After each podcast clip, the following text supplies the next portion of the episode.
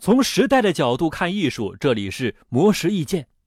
艺术市场近三十年来涨势迅猛，然而各类艺术鉴定专家却似乎变得力不从心，造假者们高超的技艺常常让他们疲于应付。但是最让他们头疼的问题是那些被鉴定为伪作的收藏者的诉讼，比如。收藏家乔西蒙就曾上诉安迪沃霍尔基金会，为了哄抬作品价格，否认自己收藏的安迪沃霍尔签名作品是真迹，从而导致该基金为此花费了七百万美元。虽然很多艺术家都有记录相关资料的全作品目录，但是鉴定委员会的职能是不管艺术作品有没有相关的著录，都得证实它的真伪。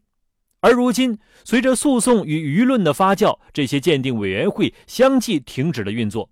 虽然有专家声称，这对于艺术圈并不会产生什么影响，因为大部分真品都被记录在案了。可是，对于那些没有完备研究和记录的小众作品，谁又能保证市场上不会充斥着他们的伪作？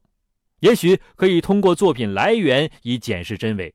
但是很多时候，可能仅仅知道其来源于私人收藏，又或者运用科学检测分析作品的颜料与画布。但是艺术家常常会运用不同的材料，而且科学测试的价格非常昂贵。